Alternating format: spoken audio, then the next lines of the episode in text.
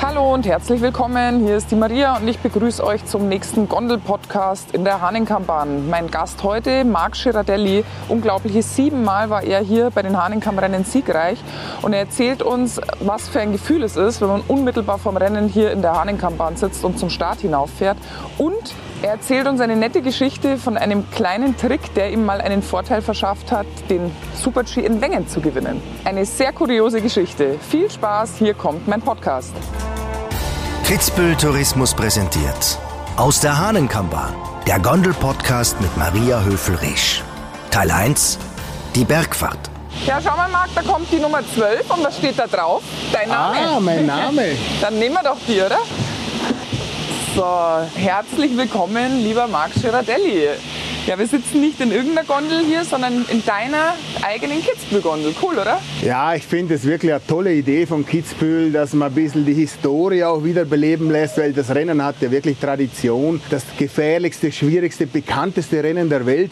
Und da hat es über 100 Jahre so viele Persönlichkeiten als Sieger gegeben, vom Tony Seller angefangen, über Killy, Schranz bis zu mir. Und äh, ich bin wirklich stolz darauf, dass ich auch hier eine Gondel habe. Ja, und was für eine? Schon mal hier am Fenster hängt ja ein Schild, äh, da steht drauf, was du alles gewonnen hast. Ich lese das mal vor. Also 1984, da bin ich geboren übrigens.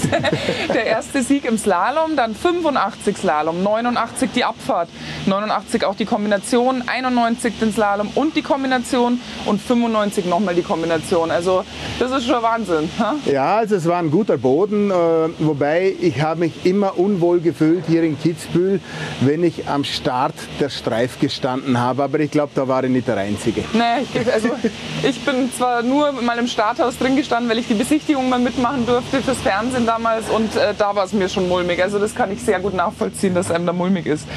Du und sag mal, nach den Rennen, äh, was habt ihr gemacht? Wo seid ihr hin? Äh, hast du irgendeine Lieblingslocation im Ort? Also ich war ab und zu im Kizzo und dann, äh, wir haben immer im Reich gewohnt und da vis-à-vis war das Londoner. Und äh, ich habe mir dann dadurch, dass ich so ein Mini-Team war, mein Vater, ich und der Servicemann, habe ich meistens meine Sachen vor Slalom mitgenommen nach dem Abfahrtstraining, direkt am Parkplatz hier umgezogen und dann sofort drauf. Und da oben war am Bergstation Hahnenkamm war ein kleiner Schlepper und da habe ich dann noch äh, vier, fünf Slaloms trainiert, damit ich ein bisschen äh, die schnelle Bewegung wieder reinkriege für einen Slalom. Und dann war ich dann meistens so müde, weil das so anstrengend war, auch die Anspannung für, für die Abfahrt, für das Training, dass ich am Nachmittag eine Stunde, zwei geschlafen habe und dann dem Abendessen natürlich um neun oder um zehn war ich noch nicht müde und bin dann halt ins Londoner und da waren die Norweger mit ihren Geweihen und alle Fans und die Schlachtenbummler dort und boah, der Girardelli, du, der ist um 11 Uhr noch da im Londoner, boah, brutal. Und am nächsten Tag gewinne ich den Slalom. Das war echt äh, das Highlight schlechthin, also das, hat, das war echt cool. Ja, das ist immer das schwere Los der Kombinierer, gell, dass man dann immer noch Slalom dazu trainieren muss. Ja. Du hast es gerade schon gesagt, du hast dich in einem sehr kleinen Privatteam äh, organisiert mit deinem Vater zusammen und ähm, bist ja auch für Luxemburg gestartet, obwohl ja. du Österreicher bist. Wie kam das dazu? Vielleicht kurz? Das war in ganz frühen Jahren meiner Karriere. Es hat damals einfach schon Probleme gegeben, weil mein Vater mich selbst trainiert hat. Und ich bin dann schon auf Trainingskurse gegangen vom Landesskiverband in Vorarlberg. Aber es hat dort äh, einfach Unstimmigkeiten gegeben. Und mein Vater, muss ich zugeben, war nicht der allertalentierteste Diplomat. und dadurch äh, hat er auch eine Lösung gefunden, dass er alleine mit mir Skifahren kann. Das war natürlich auch finanzieller Risiko für meine Familie, weil die mussten alles selber finanzieren.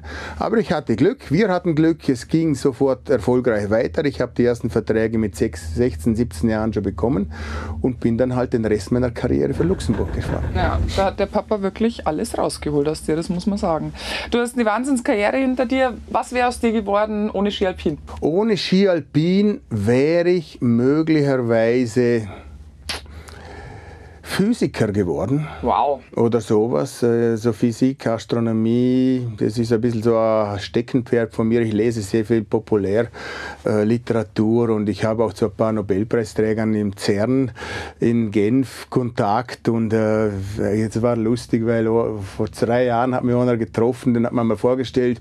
Dann habe ich mich, ich habe gewusst, er hat das Higgs-Boson gefunden und hat einen Nobelpreis dafür bekommen und ah, der Higgs und äh, CERN, ah, wieso, dass ich das weiß? Heiß und dann haben wir uns zehn Minuten über Elementarteilchenphysik unterhalten und dann musste ich dann weiter zu anderen Gästen und dann eine halbe Stunde später kommt der Herr Girardelli. Ich habe gar nicht gewusst, dass Sie Skifahrer sind. Ich habe immer geglaubt, Sie sind Physiker. Das war so schlechthin der Ritterschlag für mich. Ja, Wahnsinn. Du, und, äh, sag mal, bei so vielen Rennen, äh, so vielen Siegen, Erfolgen, ähm, gibt es einen Moment in deiner Karriere, der dir ganz besonders in Erinnerung geblieben ist? Es ist ziemlich sicher der Sieg in der Abfahrt auf der Streif 1989, weil ich bin ja eigentlich ein Slalomfahrer, genauso wie du. Und wenn man dann eigentlich als Miniteam einfach aus dem Stegreif, ich meine, ich habe schon ein paar Jahre Abfahrt gehabt, aber es ist ganz was anderes, wenn du zu zweit auf der Strecke bist oder wenn du 30 Betreuer mhm. rundherum hast, dass du dann wirklich auf der schwierigsten Abfahrt die großen Nationen biegst und schlägst. Das war für mich schon der wichtigste Moment in der Karriere das und auf das ich. bin ich auch stolz. Ja, unglaublich beeindruckend. Schade, dass ich das damals noch nicht so mitbekommen habe. Äh, bei deinem ersten Super-G in Wengen, da gibt es eine Story, wie du dir einen kleinen Vorteil verschafft hast. Im Super-G, ja, das stimmt. Ich hatte ein paar Jahre vorher schon die Doppelabfahrt gewonnen, äh, auch 89 und da ist mir aufgefallen im Ziel ist, dass alle über dasselbe eisige Stück drüber holpern, wo so schlägt und eisig ist, dass da die Plomben rausfallen. So schlagig war das und ich habe dann drei Meter weiter innen eine Pulverpiste gefunden, was natürlich das Risiko geborgen hat, dass du um 5 km/h schneller in die rechtwinklige Rechtskurve im Zieless reinkommst nach zweieinhalb Minuten Strecke, wohlgemerkt, und dann gleich noch eine Links, praktisch mit 100 km/h, zwei Riesenslalomschwünge hintereinander. Ich habe es aus dem Stegreif probiert, ohne zu äh, einen Trainingslauf. Das war die Besichtigung vor der, vom Rennen am Freitagmorgen. Und es hat funktioniert und ich habe dem zweitschnellsten in den letzten neun Sekunden, glaube ich, sechs Zehntel abgenommen, wow, zweimal. Das ist gut. und das habe ich eigentlich dann in Super G noch einmal kopiert. Ich habe mir dort ein kleines Fernsehgerät beschafft, weil ich gewusst habe, ich schaue mir das einmal am Start an. Das hat es damals noch nicht gegeben, 94. Und ich habe ein, zwei Sektionen wirklich genau wollte ich anschauen, weil ich hatte ja nur meinen Vater auf der Strecke, keine anderen Betreuer. Und habe dann gesehen, dass da noch ziemlich viele Reserven im Zielers in dieser Passage im Super-G drin sind und habe alles ziemlich gerade angefahren. Das ist aufgegangen, habe auch vier, fünf Zehntel rausgeholt in vier Schwüngen und das war wirklich ein taktischer Sieg und die sind noch süßer wie die anderen. Sehr gut. Der Vergleich Ski Alpin in den 80er und 90ern zu heute, was würdest du sagen, hat sich alles verändert? Äh, die Belastung auf den Körper ist enorm viel größer geworden wie früher, weil einfach die... Heute gehen die Athleten nicht mehr ins Londoner. Na, nicht, nicht so. alle, nicht alle, würde ich sagen sagen, es ist einfach eine Belastung auf den Körper durch die härteren Pistenbedingungen, weil man sie härter präparieren muss. Die Carving-Skier haben ganz andere Kurvenradien, die Drücke auf den ganzen Körper werden so enorm, dass eigentlich der Ski die Kurve macht nicht mehr der Rennläufer. Der Rennläufer muss nur noch die körperliche Konstitution haben, auf dem Ski stehen zu bleiben, wenn der Ski die Kurve macht. Und wenn das über 100 km/h schnell ist, ist es natürlich umso gefährlicher und brisanter. Und ich denke, äh, der Skisport, ob er jetzt wirklich attraktiver geworden ist wie früher, weiß ich nicht, ob das wirklich so weit gekommen ist. Aber gefährlicher für die Athleten ist er definitiv geworden, weil einfach der ganze Körper viel mehr belastet wird. Naja, schauen wir uns die weitere Entwicklung ja. an. Ich bin gespannt. Was würde dein alter Rivale Alberto Tomba heute über dich sagen? Alberto Tomba, immer noch ein guter Freund von mir. Wir haben regelmäßig Kontakt miteinander. Wir kommen sehr gut aus, auch deshalb, weil ich Italienisch rede und er kaum Deutsch oder Englisch oder sonst was.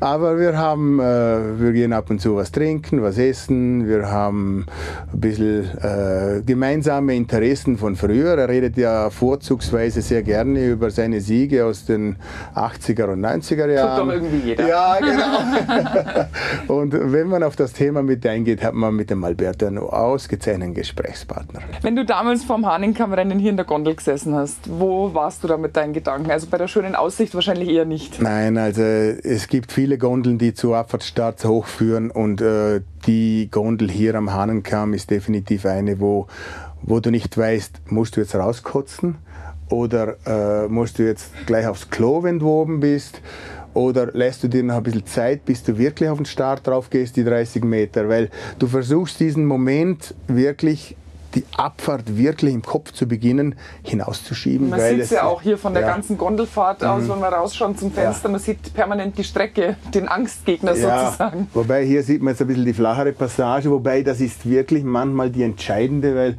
man gewinnt die Streifen nicht immer im schwierigsten Teil oben und unten, sondern sehr oft im Mittelstück, wo es eigentlich mehr zum Gleiten ist. Aber der Start in Kitzbühel ist wirklich etwas, was den Magen umdreht. Ich vergleiche das bei meinen Vorträgen immer wieder damit, es ist, als ob man aus dem Flugzeug springt, aber ohne Fallschirm. Ja. Ungefähr so kann man sich das vorstellen und jeder, der sich das vorstellt, weiß ungefähr, wie man sich fühlt. Ja, der Starthang hat es schon wahnsinnig in sich, aber ich kann mir vorstellen, wenn man dann schon über eine Minute 30 in den Beinen hat und auf die Hausbekannte zufährt, das ist bestimmt auch nochmal. Ich war so oft ver, ver, verleitet bei diesem Oberhausberg, ist ja wirklich sehr flach und auch nicht, nicht schwer, bevor man in die Kurven zum Hausberg geht, die Ellenbogen auf die Knie aufzustürzen, weil ich so am Arsch war. Ich war völlig blau und dann, nein, nein, du darfst das nicht machen, weil die, die filmen dich, das ist eine Blamage. Und, aber sobald man am Hausberg ist, hat man jeglichen Gedanken an Müdigkeit verloren, weil da kämpft man nur ums nackte Überleben, irgendwie diese Kompression, die schräg vor dem Zielhang zu überleben, den Zielsprung und im Ziel abzuschwingen. Erst nach dem Abschwingen kommt die Müdigkeit zurück. Ja, pures Adrenalin. Ja, Marc, die Bergstation kommt näher. Ist es okay, wenn wir mit der Gondel auch wieder runterfahren oder würdest du jetzt eigentlich lieber auf die Ski ins Tal rasen? Also mit den Skiern, das werde ich morgen machen. Ich habe ja Gäste hier in Kitzbühel, wir wohnen im Stangl und äh, ich mache das schon seit vielen Jahren. Ich liebe natürlich Skifahren hier in Kitzbühel. Es ist zwar nicht sehr hoch, aber es hat wahnsinnige Variationen und das Skigebiet ist echt toll. Ich liebe es. Sehr schön. Aber heute Gondelabfahrt. Gondelabfahrt, ganz klar, weil wir auch nicht das Equipment dabei haben. Super, ich freue mich auf das nächste Gespräch in der nächsten Episode bei der Talabfahrt. Ich freue mich auch, Maria. Und nächste Woche die Talfahrt in der Hahnenkampern. Der Gondel-Podcast mit Maria Höfel-Risch. Ein Podcast von Kitzbühel Tourismus und All Ears on You.